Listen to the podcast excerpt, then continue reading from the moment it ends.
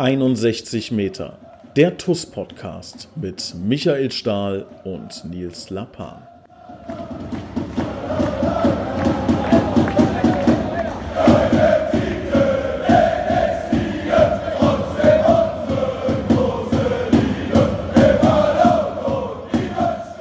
Herzlich willkommen, hier ist 61 Meter der TUS Koblenz Podcast. Ich begrüße einen ganz besonderen Gast. Ich begrüße Pascal Litzinger. Pasi, herzlich willkommen. Hallo Nils und hallo an alle Zuhörer. Pasi, du bist der TUS Koblenz Analyst, Videoanalyst, Scout, wie auch immer man das nennen mag. Ein ganz großes, weites Feld. Stell dich doch mal ganz kurz vor. Wer bist du? Wo kommst du her? Wie wird man Analyst und wieso bist du unser Analyst? Ja, das sind natürlich jetzt ganz schön viele Fragen schon auf einmal.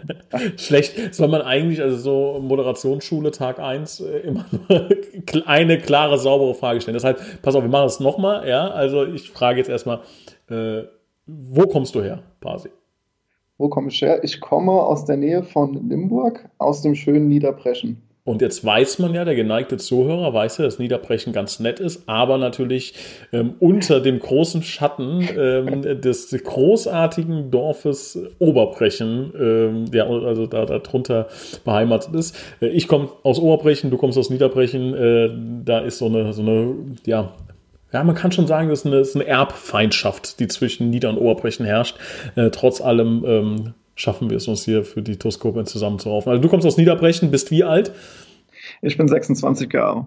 Und bist jetzt unser Analyst. Erzähl doch mal ganz kurz, was macht ein Analyst bei der TUS Genau, also es ist wirklich auch schon breit gefächert, ähm, da ja jetzt dieses Feld auch jetzt ganz neu bei der TUS eben etabliert werden soll. Ähm, einmal Analyst und einmal Scout. Analyst ähm, beinhaltet natürlich das äh, Feld, dass ich mir die Spiele anschaue, teils auf Video, teils, teils live, ähm, die aufnehme und dann für das Trainerteam eben verschiedene Videosequenzen zur Verfügung stelle, die die dann natürlich für Mannschaftssitzungen oder für einzelne Spieler verwenden können. Ähm, das sind einmal natürlich dann Schwerpunkte, die mir auffallen, wenn ich mir ein Spiel anschaue, aber natürlich auch äh, Schwerpunkte dann vom Arne oder vom Admir, die sagen, hier, mir ist äh, mir ist das und das aufgefallen, kannst du uns da bitte Szenen raussuchen, ähm, damit wir die nochmal genauer besprechen können. Also ähm, kann man sich das so vorstellen, dass jetzt, keine Ahnung, der Arnold sagt, hier im Gegenpressing ist mir aufgefallen, da äh, weiß ich nicht, macht der zweite Stürmer nicht mit. Ähm, stimmt das? Kannst du das überprüfen oder äh, ist das jetzt falsch gedacht? Nö, so ungefähr ist es. Ja, also erstmal gucke ich mir ein Spiel recht neutral an, erstmal aus meiner Perspektive, ähm, gucke, was mir auffällt und dann kommt natürlich auch ähm, die Meinung vom Trainer dazu, wie du jetzt gerade gesagt hast. Ähm, hier, mir ist das und das aufgefallen. Ist dir es vielleicht auch schon aufgefallen? Und wenn nicht, kannst du bitte gucken, ob, ob das wirklich so war oder ob das jetzt nur ein äh, subjektiver Eindruck war vom Trainer, weil ich kenne es auch selbst, wenn man unten an der Seitenlinie steht als Trainer, dann ist man so voller Emotionen. Da kriegt man vom, vom vielen taktischen Sachen gar nicht so viel mit oder hat oft einen falschen Eindruck. Und da ist es nochmal ganz gut, wenn man dann eine zweite Meinung und dann sogar das Videobild hat.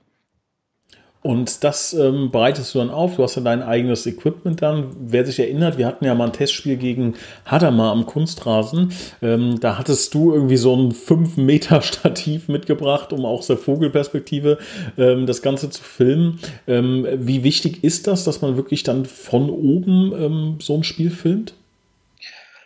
Ja, sehr wichtig. Also ähm, es es gibt so zwei verschiedene Perspektiven, die ich immer nenne. Also einmal ist so das, das Fernsehbild, nenne ich es mal. Das mhm. ist ungefähr das, was ähm, auch zum Beispiel euer Fanradio macht, mhm. das immer mitge mitgeschwenkt wird und auch mal Nahaufnahmen von Spielern sind, die, die halt vielleicht gerade einen Trick machen oder äh, am Gegner vorbeiziehen.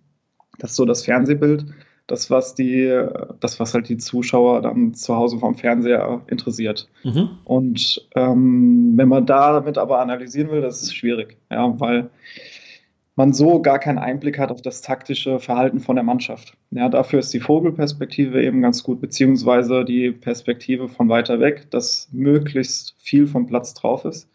Dass man eben sieht, äh, nicht nur sieht, dass vorne die zwei Stürmer jetzt pressen, sondern auch sieht, dass die Mittelfeldreihe nachschiebt und auch wie die, wie die Abwehrreihe sich verhält. Ja, also sobald man irgendwie taktische ähm, Dinge analysieren will, braucht man ein Bild, was weiter weg ist. Und da ist es eben einfacher, wenn man ein Stativ hat, was man dann hochfahren kann, dann hat man gleich ein viel besseres Bild dafür.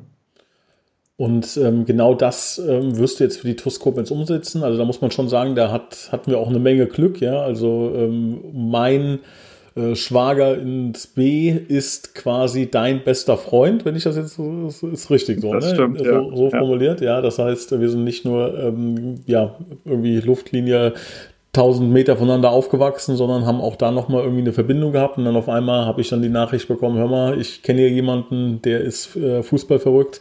Ähm, und dann hat natürlich sofort äh, alle, alle Alarmsirenen haben äh, geschellt und ja, dann hast du halt in dem Fall Pech gehabt, einfach quasi. Jetzt, äh, jetzt äh, bist du dabei. Jetzt ist schon die Frage, ist denn schon das Tussfieber ähm, übergegangen? Spürst du schon so ein leichtes Kribbeln? Ja, wenn ich das gewusst hätte damals, ne? Ja, ja. ja es war ja ganz witzig. Ähm, ich glaube, es war an Weihnachten, wo äh, der Niki, mein bester Kumpel und dein, dein Schwager in Spee äh, dich angesprochen hat. Und ich glaube, am, am 27. oder so haben wir uns mhm. dann direkt getroffen. Mhm. Äh, jo, haben dann bisschen länger gequatscht. Ich glaube, das war auch kürzer geplant, das Treffen, als wir dann drei, Stimmt, vier Stunden. Ein paar Stunden äh, hier im Büro, ne? Und ja. war noch eisekalt, weil ich irgendwie die Heizung, weil ich dachte, ja. dass ich nicht ins Büro muss über Weihnachten. Ja. War eisekalt im Büro, ne? Ja. Du hast mir noch was von einem Mittagessen angeboten, damit ich nicht verhungere. Dann äh, kam schon der Stali als Folgetermin noch dazu. Also es, es lief ein bisschen länger als geplant. Ähm, aber ja, eigentlich schon bei dem Gespräch ist das TUS-Fieber eigentlich schon ausgebrochen bei mir. Da hast du mich schon relativ heiß gemacht.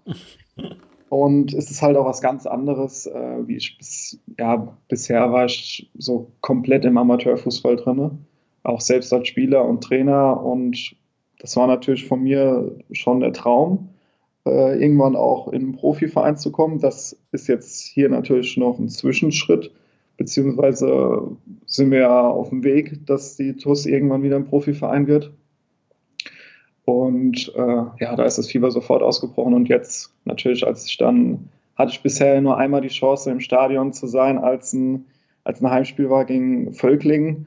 Und äh, jo, da wissen die meisten, wie das Spiel gelaufen ist. Äh, danach war das Fieber natürlich noch mehr da. Ach stimmt, da war 3-2. Das war das 3-2, ne? Ja, ja, schön. Ähm, ja, jetzt hast du unsere Mannschaft ja schon ähm, analysiert, beziehungsweise die Mannschaft aus dem letzten Jahr. Gib uns doch mal so einen kurzen Einblick, jetzt ohne hier irgendwie jemanden zu diskreditieren, aber was ist zum Beispiel so eine Sache, die dir auffällt, die du dann gesehen hast, ähm, wo man so eine kleine Stellschraube, wo man vielleicht ansetzen kann? Fällt dir da spontan was ein? Ja, spontan äh, fällt mir das Umschaltspiel ein, defensiv und offensiv. Ähm, das war auch deutlich zu sehen bei den, ja, ich sag mal, ersten 70 Minuten gegen Völkling, ähm, dass in das Umschaltspiel von, wenn die TUS in der Defensive ist, dann schnell umschaltet, um den Gegner auch mal zu überrumpeln in die Offensive. Das hat teilweise schon zu lange gedauert. Liegt natürlich dann auch teilweise vielleicht an, an Spielern, die Tempo haben. Ähm, und natürlich genauso andersrum, wenn wenn man mal den Gegner in die Defensive gedrückt hat und dann Ballverlust kam, dass man dann eben auch das Umschaltspiel in die Defensive ähm, schnell hinbekommen hat, um sich wieder zu stellen. Ähm, das ist besonders in dem Spiel gegen Völklingen aufgefallen, aber auch in den anderen Spielen, auch da habe ich ja mir jetzt auch schon etliche Spiele angeschaut ähm, von eurem Fanradio aus der, aus der Saison. Und da hat mir der Arne auch bestätigt, dass ja, dass es einfach äh, beim Umschaltspiel teilweise gehabert hat, aber auch beim, beim Tempo. Jetzt haben wir ja das Glück, dass wir mit dir einen absoluten Fußballexperten hier ähm, ähm, im Podcast haben, der vielleicht mal unseren Hörern so den einen oder anderen Einblick geben kann, äh, was zum Beispiel ähm, Taktik oder was ähm, Bewegung auf dem Platz angeht. Jetzt spielen wir ja ein ähm, System, wir spielen aktuell ein 3-5-2, ähm, was jetzt relativ ja kurzfristig in Mode gekommen ist. Also ich sag mal, das 3-5-2, ich glaube, der erste Verein, der es wirklich intensivst gespielt hat, ähm, war Neapel, wenn mich nicht alles täuscht. SSC Neapel. Ähm, vor, äh, vor vier, fünf Jahren haben die, glaube ich, damit angefangen. Dann kam ähm, Atletico Madrid, meine ich, unter, unter Simeone, die haben 3-5-2 gespielt. Ähm, du weißt da mit Sicherheit noch viel, viel mehr. Kannst du kurz was zu diesem System sagen, ähm, worauf es bei diesem System ankommt und ähm, ja, wieder, wieder verschiedene verschiedene ähm, ja, Taktiken zusammenkommen bei diesem System. Ja, ähm, besonders ist äh, auch Juve da zu nennen. Die haben auch das ähm, immer mit drei Innenverteidigern gespielt, mit den drei Kanten da hinten. Ähm, ja, wichtig oder die, die Formation hat halt auch Vorteile. Ja, man kann, man ist in der Offensive theoretisch, wenn man zwei starke Außenspieler hat, die man jetzt als Außenverteidiger oder Außenläufer bezeichnen kann, ähm, ist man in der Offensive äh, stark besetzt von der Anzahl der Leute, ja, weil die nach vorne schieben können, weil man theoretisch immer noch drei Leute hinten hat zur Absicherung. Ist aber auch in der Defensive, wenn natürlich das Umschaltspiel von den Außenspielern passt, immer stark besetzt mit eigentlich dann einer Fünferkette. Ja, also die Außenspieler sind da schon immens wichtig und äh, ein wichtiger Faktor, dass das System eben funktioniert. Mhm. Dann ist natürlich ein Vorteil, dass du hinten die, die drei Innenverteidiger hast. Das ist fast so, so, ein, äh, so ein Rückgang zum klassischen Libero mit äh, zwei Manndeckern, so wie wir es früher, wie wir zwei wahrscheinlich in der, in der Kreisliga gekickt haben. Ähm, der Libero steht halt jetzt auf derselben Höhe, um eben modern zu agieren. Ähm, man hat aber diese drei da hinten, die dann natürlich eine, eine deutlich bessere Absicherung sind als eine, zwei Leute bei einer Viererkette, wenn die Außenverteidiger jetzt gerade nach vorne schieben. Ähm, so ist man ein bisschen variabler, ja, steht hinten eigentlich recht sicher, kann aber nach vorne auch den, den Gegner mit mehr Leuten überrennen, wenn, er, wenn der auch in der klassischen Viererkette eben agiert. Und was sind so Schlüsselpositionen bei einem 3-5-2? Was sagst du, was für einen Spielertyp braucht man auf gewissen Positionen? Du brauchst hinten in der Mitte von, der, also der mittlere von den drei Innenverteidigern, brauchst du einen Spieler, der Übersicht hat, der noch nicht mal ähm, der, der Verteidiger des Jahrtausends sein muss, würde ich jetzt mal sagen. Also der im Zweikampf nicht so stark sein muss, aber von der Übersicht, von der Kontrolle, der muss seiner der muss eben die ganze Mannschaft von hinten verschieben. Der muss ballsicher sein. Dann, wie ich schon gesagt habe, ähm, die, die Außenspieler, also die, die Außenverteidiger oder Außenläufer, Außenmittelfeldspieler, die müssen eben extrem viel äh, Meter machen in dem System. Und dann brauchst du, ganz klar, brauchst du im Mittelfeld natürlich Leute, die die, die äh, Fäden auch ziehen, die auch dann da im Umschaltspiel eben auch ihre Stärken haben. Und wie in jeder Formation auch, brauchst du dann vorne äh, mindestens mal einen, der die Dinger dann auch reinmacht, die du dir arbeitest. Jetzt äh, mal einen Blick auf die, auf die kommende Saison geworfen. Auch da wollen wir ja wieder im, im 3-5-2 spielen. Ähm, was würdest du sagen, müssen wir besser machen? Wo sind Punkte, wo wir, wo wir ansetzen müssen? Jetzt mal abgesehen von diesem Umschaltspiel. Ähm, ja, wo noch, wo noch Verbesserungspotenzial ist, wo auch du im Scouting, äh, nicht im Scouting, in der Analyse ein, großes Augenmerk drauf legen wirst? Ja, also von den Spielen, die ich ähm, bisher gesehen habe, würde ich sagen, dass man noch mehr, noch dominanter auftreten kann. Ja, dass man äh, längere Ballbesitzphasen hat, dass man äh, den Gegner auch mehr dominieren kann, mehr ihm auch den, den Stempel von der TUS aufdrücken kann, dass die Gegner sich eben auch anpassen müssen ähm, dass man zielstrebiger nach vorne spielt. Ja, das äh, natürlich, dann komme ich wieder zum Umschaltspiel, auch wenn du es mir verboten hast, aber dass über die Außen ähm, da vor allen Dingen schneller der Gegner auch überrumpelt werden kann, schnellere Angriffe äh, gefahren werden können, um dann eben auch ähm, im Endeffekt mehr Tore zu erzielen. Ich glaube, in der, in der Verteidigung standen wir auch in dieser Saison schon sehr gut aber vorne müssen, ja, können mehr Tore fallen, müssen nicht. Es können, können mehr Chancen erarbeitet werden und dann dementsprechend werden auch mehr Tore fallen. Bin ich mal gespannt, ob das äh, auch so passieren wird. Also da sind wir sehr froh, dass ähm, Admir und Arnel auch nochmal eine äh, dritte Perspektive jetzt dazu bekommen haben, ähm, die dann ähm, weiteren Input da reinliefert. Wie läuft das denn jetzt im Scouting ab? Weil das ist jetzt wirklich die Analyse, Analyse des ähm, Spielbetriebs. Jetzt bist du aber auch für uns als Scout unterwegs. Ähm, wie kann man sich das vorstellen? Wie sieht da deine, deine Arbeit aus? Ja, also ist natürlich was ganz anderes als jetzt ein Scout für Bayern oder Dortmund, weil wir uns natürlich auf einem anderen Niveau bewegen, aber dadurch nicht minder spannend. Ähm, bisher war es so, dass ähm, Arnel oder mir, mir Spielernamen genannt haben und ich habe dann versucht, ähm, möglichst viele Informationen über die zu sammeln. Ja, das heißt, ähm, auf, der, auf dem Niveau findet man ja auch schon viele Spiele, Spiele, die aufgezeichnet sind und im Internet verfügbar sind. Die habe ich mir dann mir äh, angeguckt und dann die Spieler natürlich äh, dann schon näher gescoutet. Das heißt, wir wollten jetzt mehr als das klassische oder als das Scouting jetzt in der, in der äh, Oberliga oder in den Ligen noch drunter machen, sondern uns schon professionell aufstellen. Das heißt, nicht nur gucken, äh, Transfermarkt aufmachen und da schauen, ja gut, er hatte zehn Spiele, fünf Tore, könnten ganz guter sein, sondern den auch im Spiel beobachten, zu gucken, äh, wie verhält er sich, wo sind die Schwachpunkte, wo sind seine Stärken und dann aber auch schon weitere Statistiken zu dem zu erfassen, wie Ballkontakte, Schüsse, eher unwichtig, sondern dann auch schon darüber hinaus, zum Beispiel Expected Goals, das ist so ein Wert, der, ähm, der praktisch die Effizienz oder die Abschlussstärke, zum Beispiel jetzt von einem Stürmer, ähm, ganz gut beschreibt oder besser beschreibt als einfach nur seine, seine reine Torbilanz oder Schussbilanz.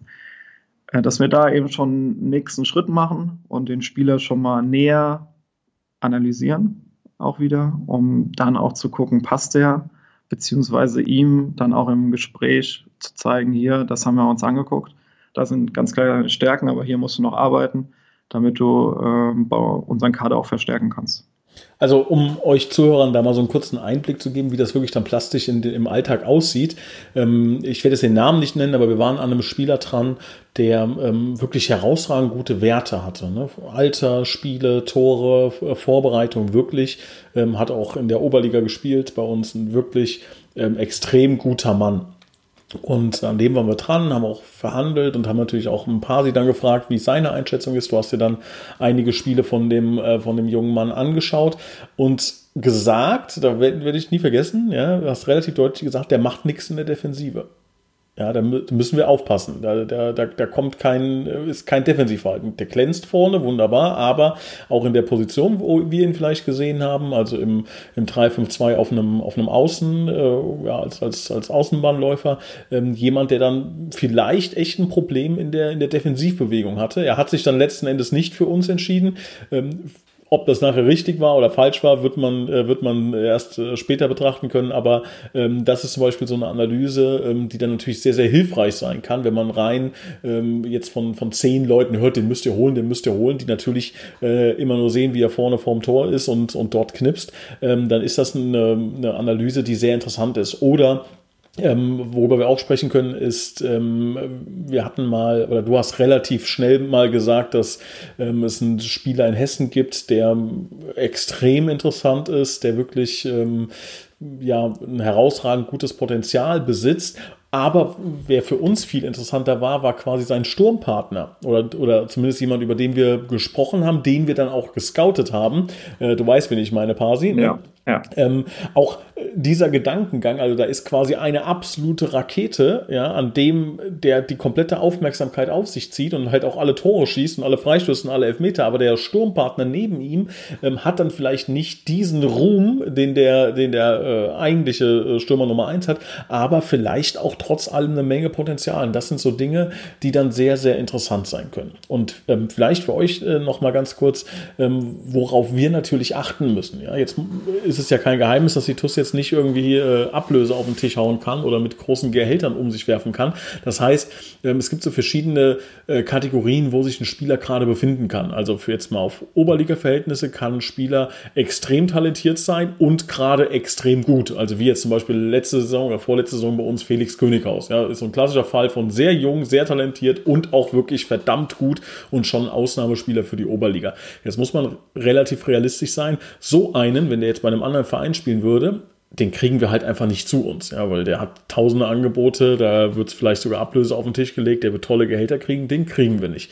Das heißt, es gibt nur noch andere Kategorien, ja, also alt und kein Talent, das ist eher das genaue Gegenteil, das ist sehr schlecht, das wollen wir auch nicht. Das heißt, entweder sagen wir, wir gehen auf ein Talent, was aber noch nicht den Durchbruch geschafft hat, oder äh, was haben wir noch? Oder wir gehen auf jemanden, der ähm, für die Oberliga wirklich eine Menge Potenzial hat und da, also nicht nur Menge Potenzial, sondern das wirklich auf den Platz bringt und wirklich da ein richtig, richtig guter Spieler ist, von dem man aber weiß, der wird jetzt kein Drittligaspieler mehr. Das sind so die beiden Kategorien, in denen wir natürlich dann fischen und in denen wir ähm, ja Spieler für unseren, für unseren Kader zusammenstellen. Ähm, wir hoffen, dass sich das irgendwann mal ändert, aber dafür ist halt auch einfach ein Scouting sehr, sehr wichtig, ja, und auch ein langfristiges Scouting.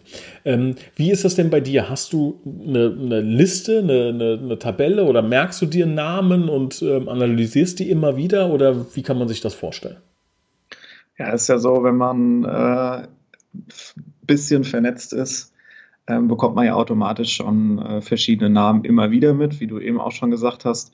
Ähm, bei dem einen Spieler war es ja so, dass da von verschiedenen Seiten immer gesagt wurde, der Spieler, der ist, der ist nicht schlecht. Der ist sicherlich auch nicht schlecht, aber wie du schon gesagt hast, da für die Position war er vielleicht dann eher, also er hätte ja noch arbeiten müssen.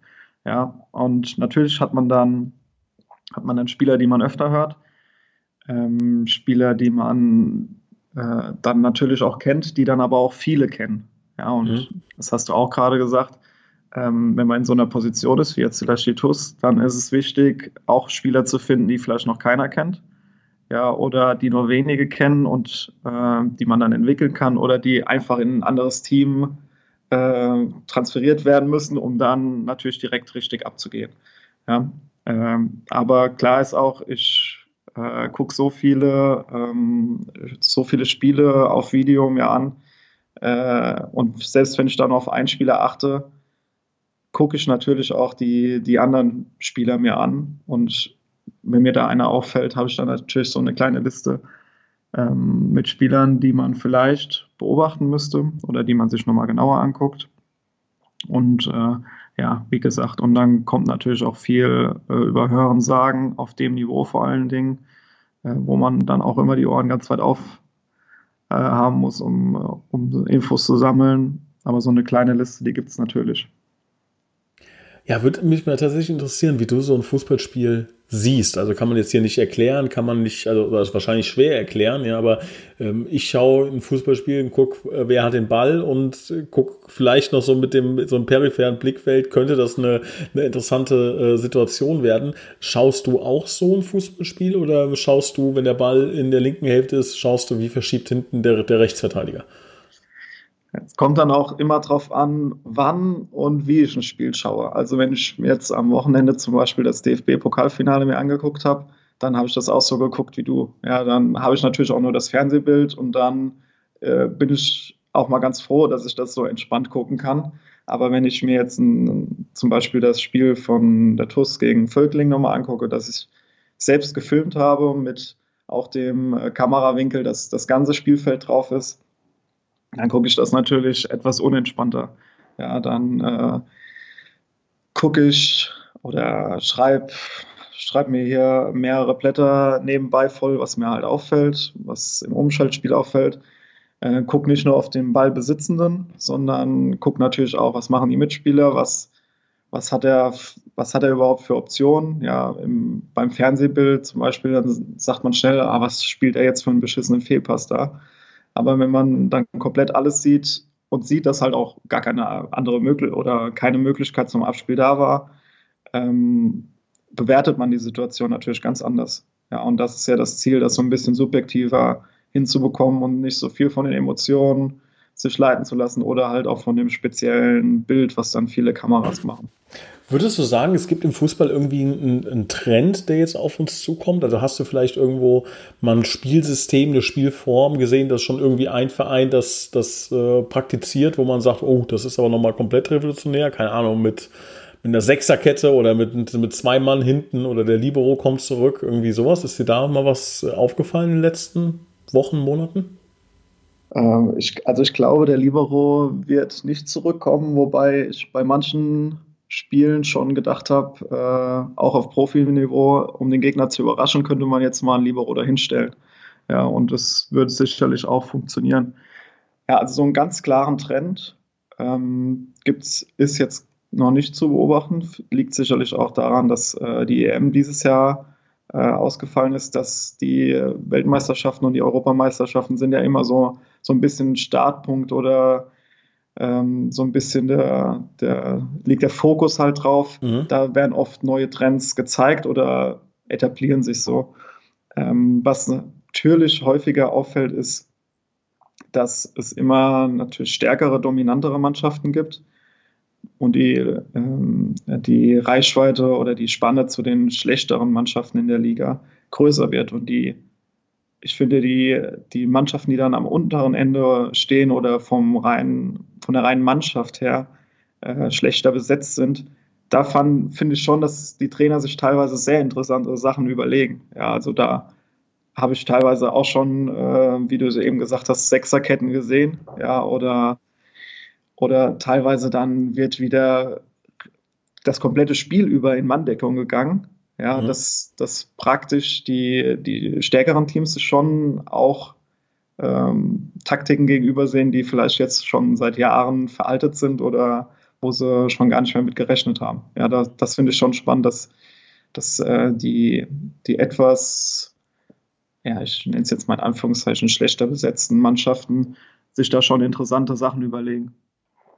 Inwiefern findest du, ähm, dass äh, Standards vielleicht ein bisschen unterschätzt werden? Also ich meine, wir haben auch uns lange unterhalten über äh, Rasmus Ankersen, der ja zwei mhm. Vereine ähm, sehr erfolgreich irgendwie übernommen hat als Investor und dann ganz großen Augenmerk auf Standards gelegt hat.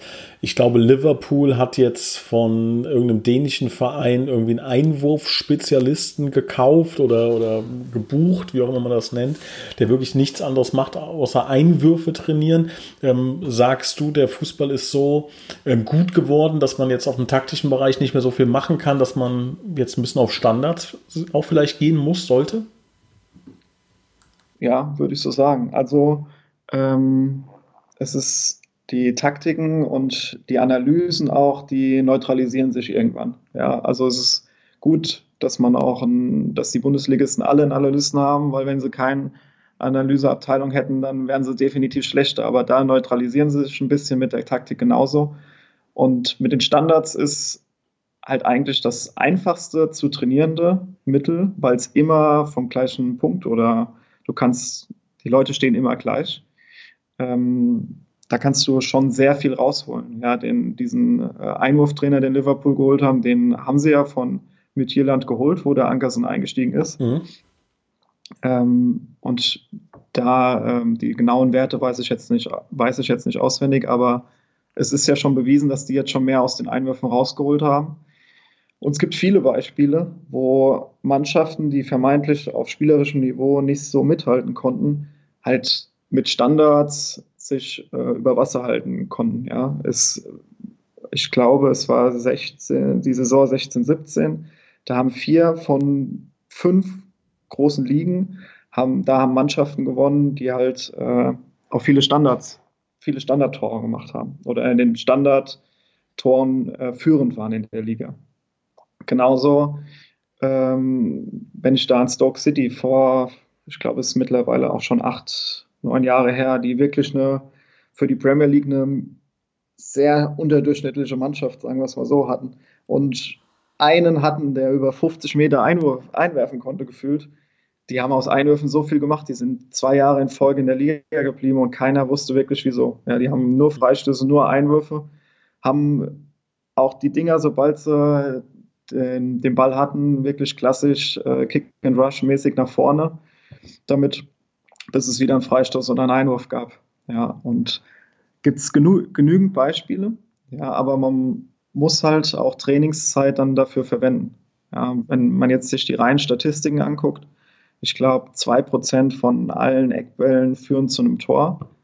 Liegt jetzt meiner Meinung nach nicht unbedingt daran, dass es keine gute Chance ist, sondern dass halt viele einfach so die Eckbälle reintreten, ja, ohne sich wirklich Gedanken zu machen. Mhm. Weil wenn man sich dabei Gedanken macht und wirklich äh, das trainiert, gibt es genügend Beispiele, die zeigen, dass es wirklich eine sehr, sehr, sehr effektive äh, Methode ist, um Tore zu erzielen und dann auch erfolgreich zu sein. Ja, ich habe auch, habe auch verschiedene Bücher über das Thema gelesen, The Numbers Game oder Soccermatics, wo es auch um Fußballstatistiken geht. Da, es gibt ja so hochspannende Dinge. Also ich glaube, ähm, die Wahrscheinlichkeit, wenn du außerhalb des 16ers schießt, dass ein Tor fällt, ist auch verschwindend gering. Die liegt auch irgendwie bei 3% oder irgendwie sowas.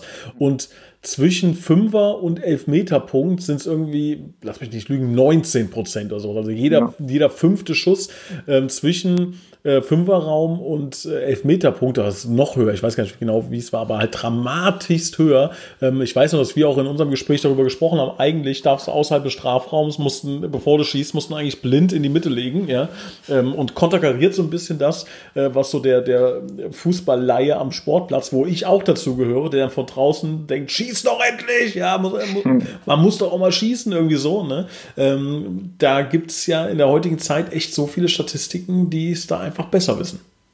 Ja, genau. Also das, da, da sind wir wieder bei den äh, Expected Goals, äh, die diesen, die eben Torschüsse anders bewerten. Ja, da kriegst du ein Elfmeter hat zum Beispiel ähm, eine Wahrscheinlichkeit von 75 Prozent ungefähr, dass der reingeht. Mhm. Ähm, dann kriegst du da einen Wert von 0,75 eben.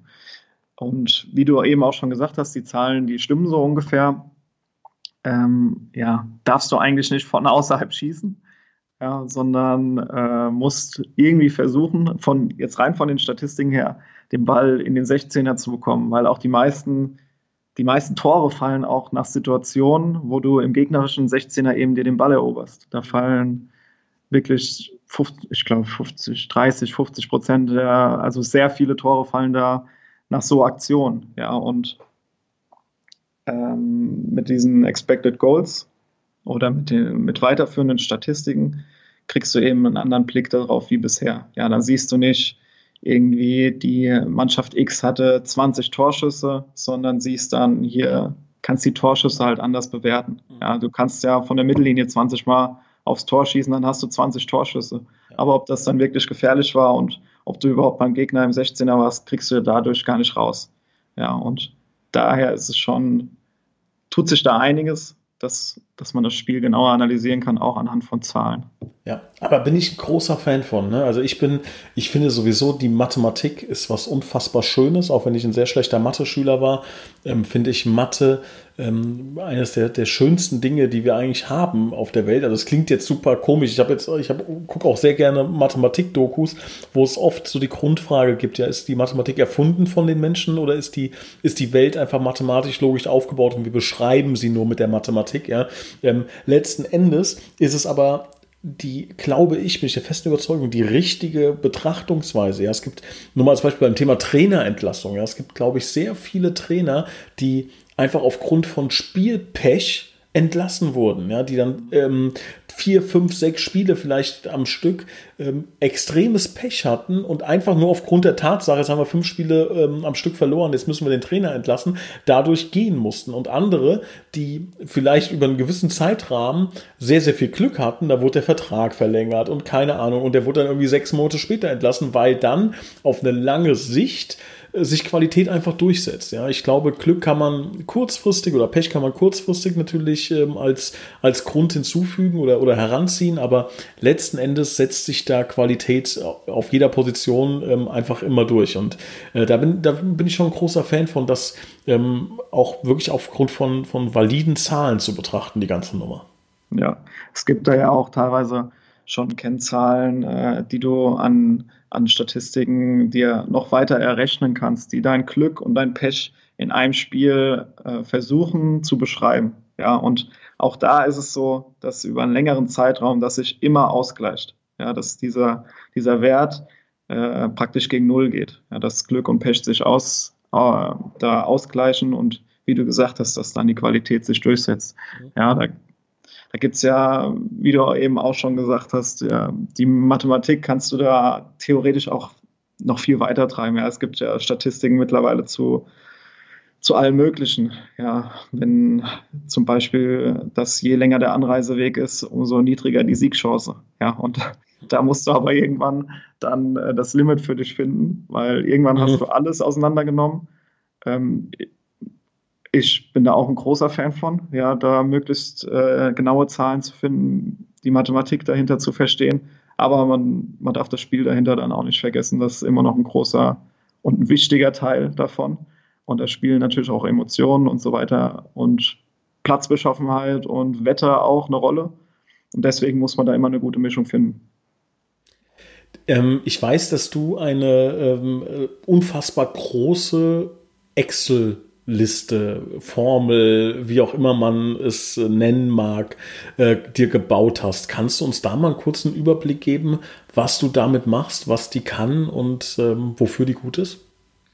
Ja, ähm, ich habe praktisch, also ich habe Sport studiert in, in Frankfurt und äh, meine Bachelorarbeit ging darum, ein, ein Analysetool für den Amateurfußball zu entwickeln, ja, weil ich auch Trainer äh, war, beziehungsweise immer noch bin und da irgendwie auch ein Mittel gesucht habe, wie ich die Mannschaft stärker machen kann, die das, was der Gegner jetzt nicht hat, das Mittel. Mhm. Ja, und da habe ich, weil ich auch so ein kleiner Excel-Freak bin, mir eine Excel-Tabelle aufgebaut, erstmal ganz rudimentär und habe da aufgeschrieben, was, was im Spiel passiert. Ja, und anhand von Videomaterial habe ich dann äh, Pass, Schuss und so weiter, welche, welche Mannschaft äh, in Ballbesitz war. Ja, das war so die Grundversion. Ja, was mittlerweile draus äh, geworden ist, ist, dass ich in dieser Excel-Tabelle praktisch jede Aktion, die im Spiel stattfindet, erfassen kann. Aktionen sind zum Beispiel Pass, Schuss, Tripling, Zweikampf, äh, Klärungsaktionen. Das sind die Aktionen und von denen ausgehend kriegt jede Aktion im Spiel ja, sieben, acht Variablen noch dazu. Das heißt, wo auf dem Spielfeld ist es, dazu wird das Spielfeld dann nochmal in äh, Quadrate unterteilt. Welche Mannschaft ist im Ballbesitz? Wo befinden sich die Spieler? Ja, wie viele Mannschaft, äh, wie viele Spieler von Mannschaft A sind zum Beispiel hinterm Ball? Ähm, wie ist der Gegnerdruck? Und in welcher Spielphase befinden wir uns? Ja, und teilweise macht das jetzt mit ganz vielen Formeln, die ich äh, jetzt besser nicht näher erläutere, ähm, macht das das schon automatisch. Ja, zum Beispiel die Spielphase. Ich gebe vorne zwei, drei, äh, vier, fünf Variablen ein und dann sagt er mir, ja, die TUS ist gerade im, im Umschaltspiel offensiv zum Beispiel. Und wenn das Spiel erfasst ist, ja, das sind dann je nachdem so 950.000 Aktionen vielleicht pro Spiel, ähm, kann ich praktisch für jedes Spiel, ja, egal ob C-Klasse, ob äh, Oberliga oder Bundesliga, kann ich alle möglichen Statistiken auslesen, bis auf die physiologischen. Das heißt, bis auf gelaufene Meter oder Sprintgeschwindigkeit. Ansonsten geht alles wie, wie wenn man den Kicker aufmacht nach einem Bundesligaspiel und da draufklickt und auch noch viel mehr. Ja, da sind ja so die klassischen Statistiken dann immer. Aber dann geht es so in die Statistiken 2.0, wie zum Beispiel Expected Goals oder PPDA, das ist so ein Wert, der, der das Pressing der Mannschaft beschreibt. Oder ja, wie eben auch schon gesagt, dieser, dieser Glück-Pech-Wert, aber auch äh, ja, wie jede Aktion eben bewertet wird. Ja, und dann dadurch ja, kann man praktisch auf professionell, ja, auf, sagen wir es so, auf Amateurniveau wie wir ja immer noch sind, kann man aber professionelle Statistiken und Analysen dann machen. Ja, und das Tool äh, zeigt mir dann zum Beispiel auch an, welche Fehler am häufigsten waren und daraus ergeben sich dann natürlich auch ähm, interessante Informationen für das Trainerteam, ja, um da Schlüsse draus zu ziehen, was in dem Spiel vielleicht schlecht gelaufen ist und wo man das Training vielleicht noch orientieren sollte. Hochspannende Thematik, lieber Pasi. Also das muss man wirklich sagen. Da, äh, wir haben schon stundenlang drüber gesprochen. Wir werden weitere Stunden drüber sprechen. Ich freue mich auch drauf, wenn wir endlich wieder spielen können, wenn du deine, deine wirkliche Magie mal walten lassen kannst. Jetzt bist du so viele Monate dabei und hast im Grunde noch nicht äh, ja wirklich ähm, live arbeiten können. Ähm, da freue ich mich ganz gewaltig drauf. Bin unfassbar stolz, dass so jemand wie du ähm, auch ähm, ja für die TUS äh, arbeitet und äh, mit uns zusammenarbeitet gearbeitet und ähm, ja, mit Sicherheit äh, noch nicht reich geworden bist dadurch, sondern eher das Gegenteil, eher, das Gegenteil, eher, ja. eher, eher, arm geworden bist mit dieser Tätigkeit. Wir hoffen, dass wir das natürlich auch äh, ganz zeitnah mal ändern können, ähm, dass du zumindest äh, nicht drauflegst bei der ganzen Nummer, äh, sondern dass es sich für dich auch rechnet, weil da steckt wirklich eine Menge Arbeit dahinter. Vielleicht kannst du das nochmal kurz erzählen, wie lange brauchst du, um ein Spiel zu analysieren? Äh, mittlerweile, wenn ich es komplett auseinandernehme, mit jeder Aktion zehn Stunden. Tja. ist, ist ein bisschen was, aber hätte nicht fragen was, dürfen.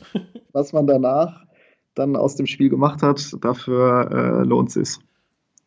Ich bin gespannt, Party. Also ich freue mich wirklich drauf, ähm, freue mich, dass du an Bord bist. Und ähm, wenn ihr mal Fragen habt rund um Thema Taktik, rund um Thema Fußball, vielleicht erinnert ihr euch, der Stali hat mal vor ein paar Podcast-Folgen äh, so Sätze fallen lassen, wie man muss auch mal aus taktischen Gründen in der gegnerischen Hälfte den Ball verlieren. Warum man sowas machen muss, äh, da könntet ihr am besten den Parsi fragen. Ihr werdet ihn äh, sehen, relativ gut bei den TUS-Spielen, Heim- und wahrscheinlich auch Auswärtsspielen bei dem einen oder anderen, an einem sehr, sehr großen äh, Kamerastativ, was er dabei hat. Ähm, spreche ihn einfach an, es sei denn, er ist gerade im Tunnel und analysiert für uns. Äh, lieber Pasi, vielen, vielen Dank für deine Zeit. Wir werden mit Sicherheit nochmal eine Folge mit dir machen, wenn wir ein bisschen im Spielbetrieb drin sind, um die eine oder andere ähm, Sache mal zu analysieren. Hochspannend und wie gesagt, nochmal abschließend, cool, dass du dabei bist. Ja, vielen Dank, dass ich dabei sein darf und danke für die Einladung. Wir sehen uns, wir hören uns. Mach's gut. Ciao. Ciao.